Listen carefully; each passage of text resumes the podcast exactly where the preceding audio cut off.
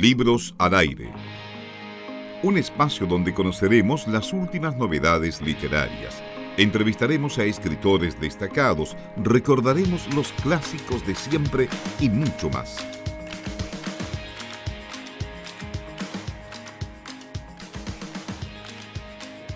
Seguimos acompañándoles en Libros al Aire, como lo señalamos al principio del programa, estamos ya en contacto virtual con Muñoz Coloma.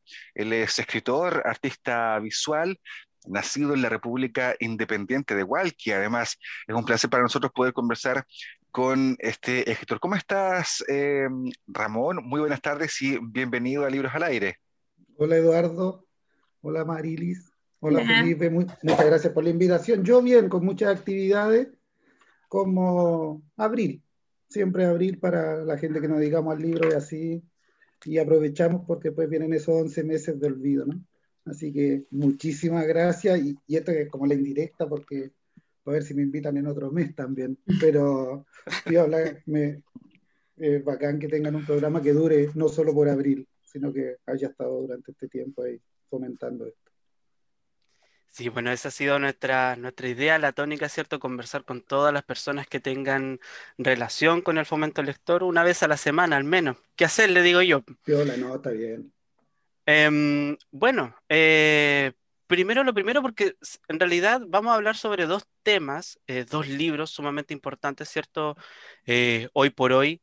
Eh, vamos a comenzar, ¿cierto?, hablando de La Patria del Olvido, ¿no? Un, un, libro que, en el que expones una serie de relatos que van ahí entrecruzándose la nostalgia, el deseo, la reflexión, pero obviamente hay mucho más aquí.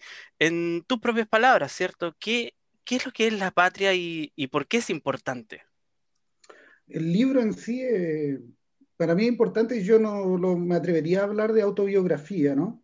De hecho, yo no creo en la autobiografía ni en la historia porque todo lo que está escrito ya tiene un sesgo de algo. Entonces, evidentemente es una ficción que se ancla en algunos lugares que son mis recuerdos y se llama La Patria del Olvido, como que tiene hartas líneas de acción en ese aspecto que están referidos a, este país que tiene como costumbre olvidar, ¿no? Fundamentalmente. Eh, es un homenaje a la memoria, más que otra cosa literalmente reúne 13 relatos que, que rayan la historia personal, pero que tratan de expandirse desde lo particular a lo universal, que podría ser la historia de un país, o Latinoamérica. Esa es como mi pretensión, vamos a ver si lo logro. bueno, nosotros entendemos que este es un texto que ya está en librerías, pero que prontamente va a ser publicado, o sea, en el lanzamiento, eso quiero decir.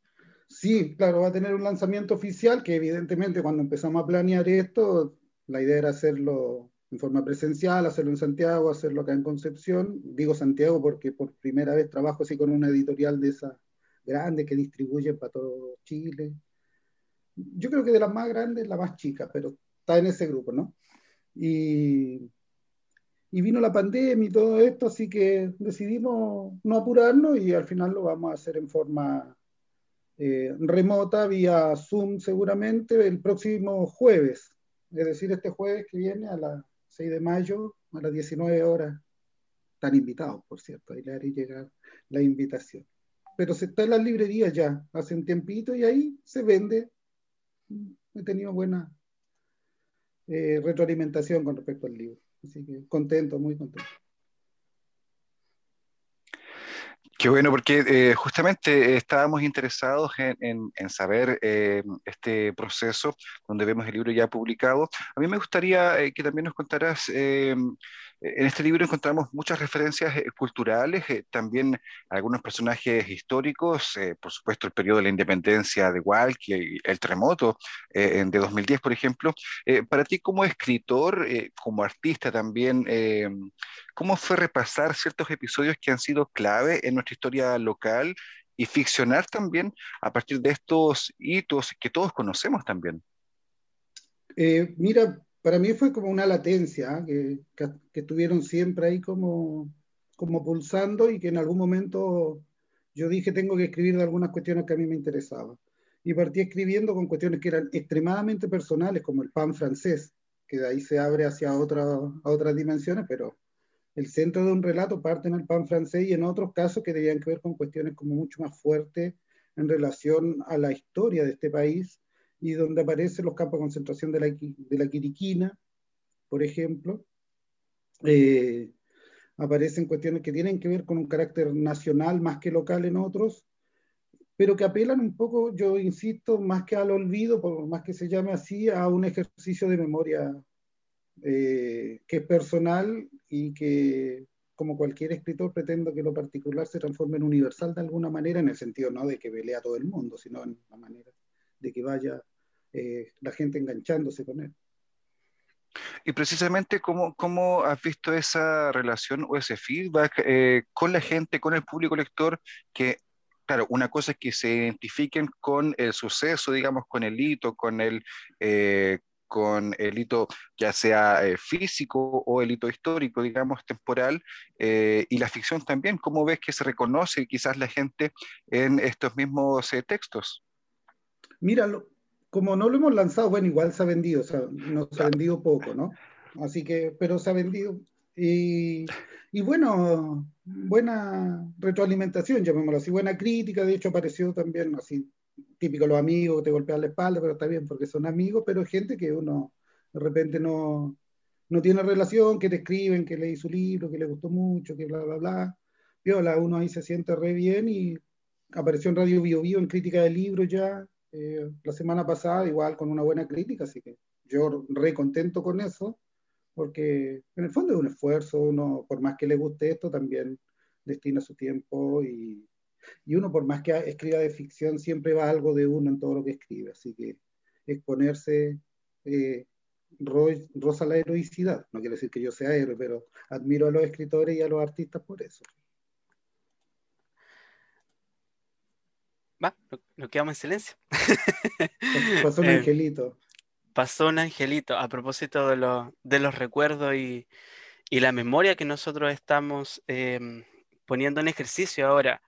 En la patria del olvido, ¿cierto? Em, bueno, ya lo has mencionado, ¿cierto? Es un ejercicio a, la memoria, es una apelación a, lo emocional, a, a, las canciones, a los recuerdos, por un lado personales, también eh, colectivos. ¿Por qué, em, ¿Por qué centrarse en estas historias en particular? Porque también a lo largo de otros textos también haces tú un ejercicio más o menos similar, pero ¿por qué escoger estas, estas, 13, estas tres historias, ¿cierto? Y, enfocarlas también en este tema tan voluble, por decirlo así, de la patria o el hecho de la vinculación con el territorio y con el espacio que también habitamos. Mira, voy a partir de atrás respondiendo por lo último que dijiste. El concepto de patria, ¿verdad? Para mí es un tema extremadamente sensible, particularmente. De hecho, el primer texto abre con algo que habla de la patria todo el rato. Y esta diferencia que deberíamos hacer nosotros entre patria, nación, Estado, país, que lo usamos como sinónimo y son cuestiones tan diferentes, ¿verdad? Eh, porque la patria a la larga es donde nos sentimos bien, es un acto de amor y eso la patria puede ser en cualquier lado, créeme. Puede ser un territorio pequeño, grande, el mundo, Latinoamérica, la patria grande, como quieran llamarlo. Entonces, parto por ahí, por eso se llama esto de la patria del olvido, es como un acto de amor. El libro este, ¿por qué recurro de nuevo a esto de la nostalgia y apelo a ciertas cuestiones y qué se diferencia con mis otros textos? Yo creo que este es el texto más político que he escrito yo, si bien todo yo creo que toda producción artística apunta a lo político, no a la política, a lo político, en, tanto Chantal Moffat como lo plantea, ¿verdad? Eh, este texto está cargado de aquello. Y sintiéndolo no como una ficción que estoy relatando en cuanto a las letras que aparecen ahí, en cuanto a las frases que se van armando, sino fundamentalmente en lo que uno en el hecho que lo transforma en acontecimiento, de por qué yo elijo relatar esas cosas, ¿verdad? Es un ejercicio político.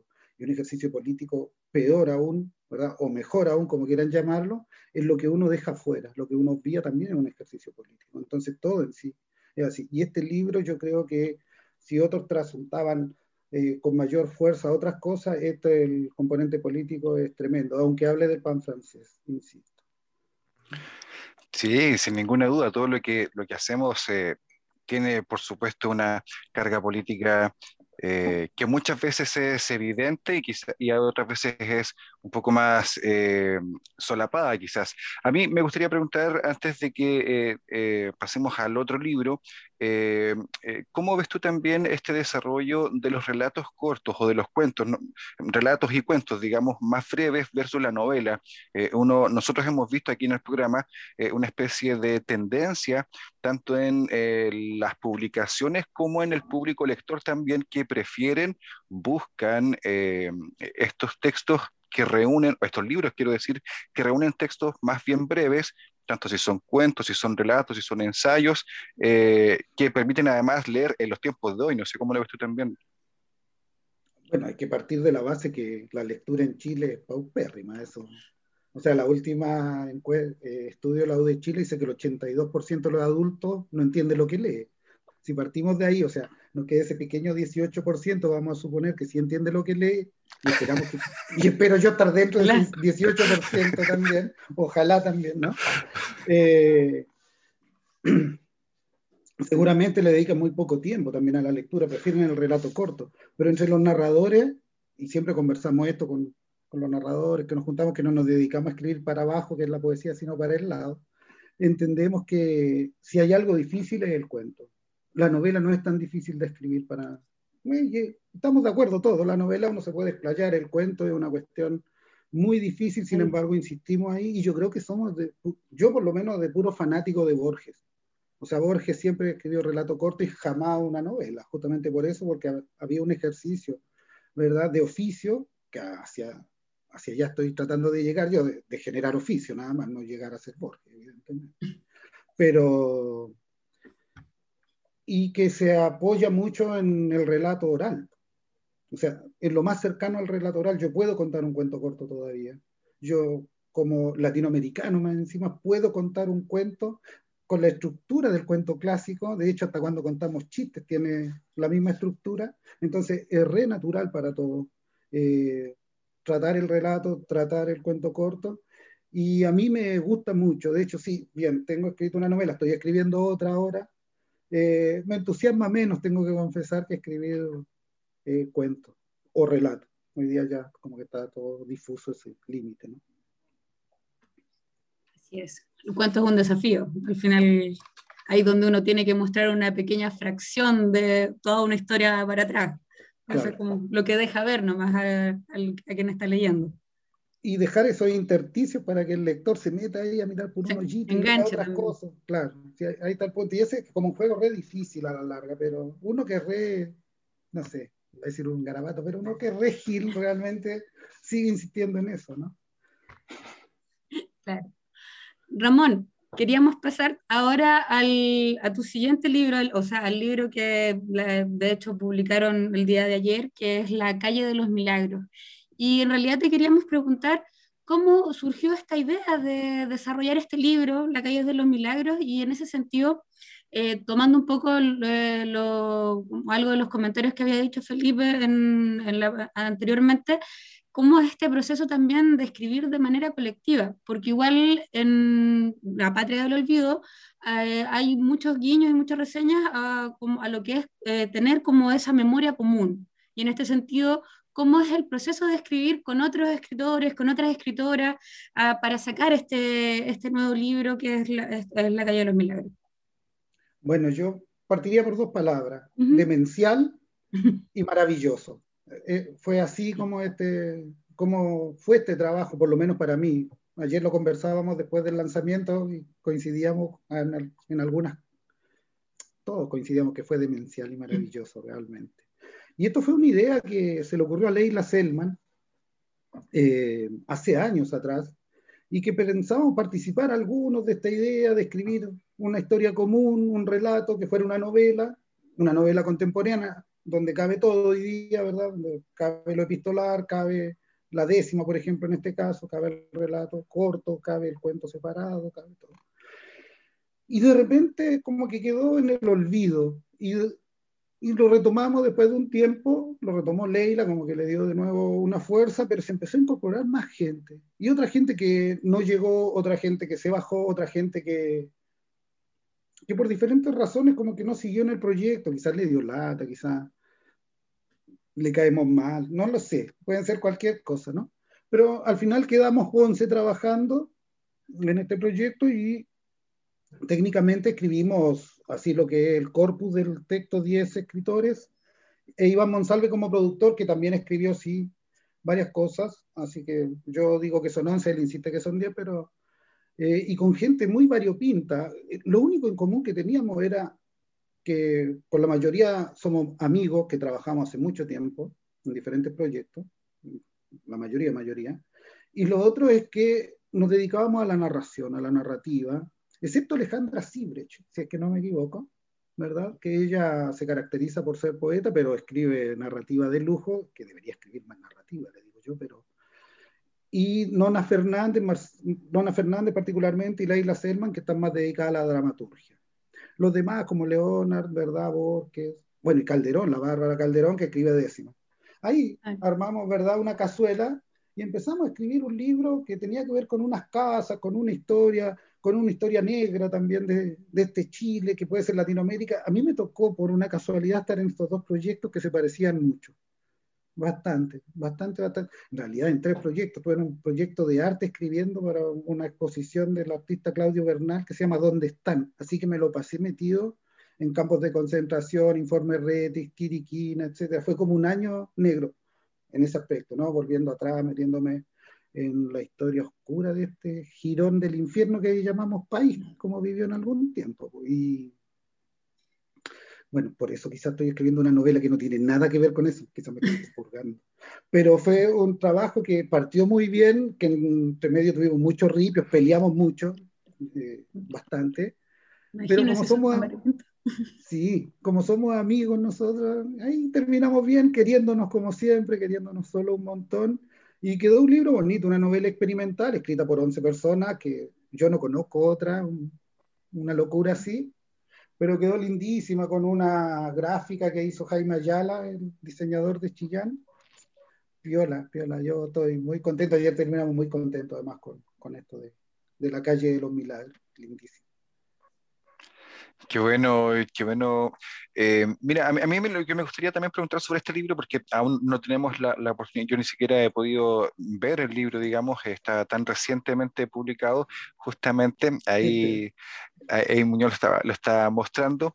Eh, yo yo quiero saber cuánta calle en el fondo hay en este libro, porque eh, en un periodo donde justamente hemos estado encerrados eh, durante tanto tiempo, eh, y este libro viene a, decirnos en el fondo desde el título, La calle de los milagros, cuánta calle en el fondo vemos en esta publicación y cómo también fueron armando el trabajo creativo entre ustedes, ya, ya sabemos que fue demencial, pero ahí cómo fue surgiendo también esto de la calle. Mira, sin contar, sin hacer un spoiler muy grande, eh, el mayordomo muere al final, no.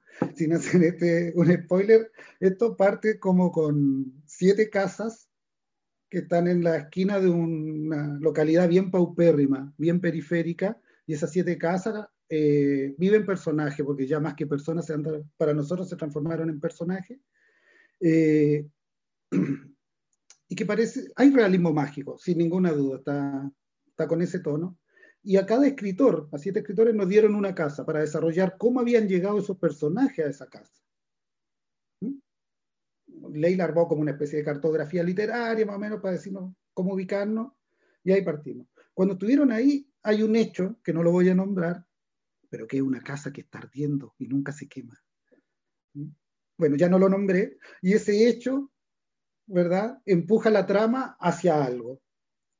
Y ahí nos redujimos a algunos escritores y solo algunos seguimos en ese algo después. ¿Me entiendes? Depende de los personajes que habitaban en las casas que no había tocado porque pasan cosas y que al final se empieza a intervenir lo que es el relato de Chile.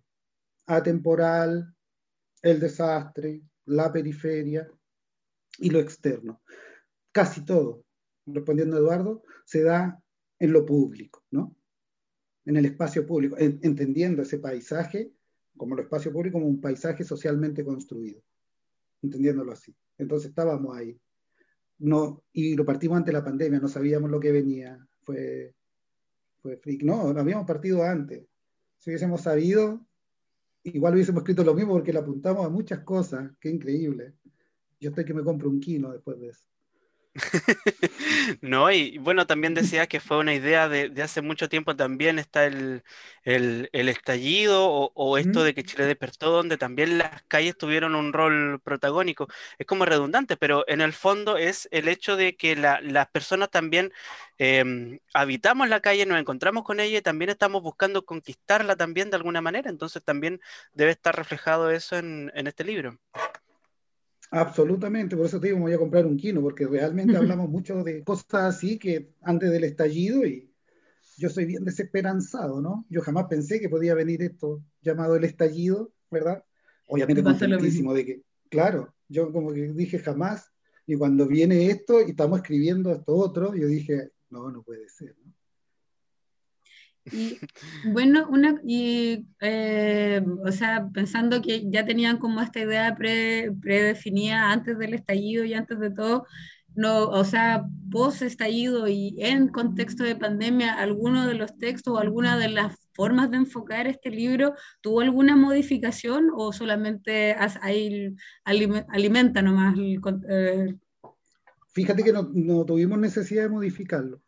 La única modificaciones mayores que tuvimos nosotros fue eh, en la locura de que un escritor se metía en la trama del otro escritor, ¿me oh, entiendes? Entonces te explicaba una cosa que el otro le había explicado de otra manera. Eso es como Ese proceso... Sí, pero imagínate una novela, por más que esté, claro, que esté apegada a un tono de realismo mágico, si tú explicas que Eduardo murió en un capítulo y yo en el siguiente capítulo va Eduardo caminando, qué sé yo, y yo jamás pensé en matarlo cuando era mi personaje y no era tuyo. y así, muchas cosas, ¿no? Sí, eso fue, yo creo que lo más difícil de todo fue estructurar, aunar, porque tenemos claro de que, a ver, lo que nos gustó mucho es trabajar colectivamente, porque habemos algunos que pensamos que en una situación como la que vivimos, no, no, hablo de la situación de hoy de la pandemia, hablo de una situación país que se extiende por años, que es un tipo de mentalidad donde la hegemonía piensa que la cultura no es más que el resultado de los procesos industriales o, económicos, es decir, le da muy poca importancia como un remanente nada más, nosotros pensamos que deberíamos trabajar colectivamente, porque si no nos salvamos entre nosotros, que estamos en la pirámide social en la parte más baja, ¿verdad? Nosotros nos tenemos que salvar. Yo, a mí no me gustan esos artistas que están en la Torre de Marfil hablando de cosas. No. Nosotros trabajamos ahí, estamos dijimos algo colectivo. Y fue tan lindo este proceso colectivo que de hecho yo escribí unos capítulos, otro escribió otro, Lanón escribió otro, Leonard, Bárbara, Johan, Leila, y en ninguna parte sale quién escribió qué. Eso es lo lindo. Y solo aparecen las voces, porque evidentemente todos tenemos maneras diferentes de escribir.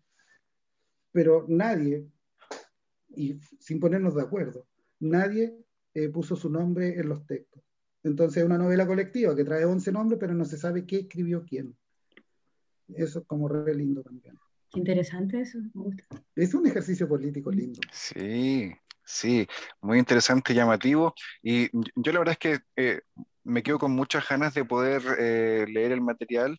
Espero que eh, pronto podamos acceder al libro y poder comentarlo también entre nosotros. Estamos conversando con Muñoz Coloma, escritor, artista visual, oriundo de la República Independiente de Hualqui. Ahí algo se, se deja ver también en los textos escritos. Hemos conversado respecto de dos libros, en realidad, La Patria del Olvido el libro propio de Muñoz Coloma que va a ser eh, lanzado dentro de algunos días, ya está en librerías, eso sí, y también de La calle de los milagros, un libro colectivo que fue presentado hace algunos días y que eh, entendemos que también está disponible en librerías. Eh, Ramón, lo que nos gustaría ahora también es agradecer estos minutos de conversación, desearte mucho éxito en todo lo que se viene. Esperamos que ya no sea un año tan negro como el de la investigación previa, sino que ahora se vea el fruto ya de estas dos publicaciones. Esperamos que los trabajos que tienes entre manos, esta novela también eh, genere bastante éxito. Ramón, muchas gracias por acompañarnos. No, gracias a ustedes por, por invitarme, por, por, el gesto este. Igual yo privilegiado aquí de conversar con ustedes también, que me den tribuna para hablar harto. Así que muchísimas gracias. Y bueno, también eh, dejarte invitado y contarte que este es un espacio abierto, así que si más adelante tienes otros proyectos que para conversar y compartir y difundir, están acá las puertas abiertas para que sigamos conversando. Vale, muchas gracias. No, se lo agradezco un montón. Felipe, Amarilis, Eduardo, que estén pero muy bien.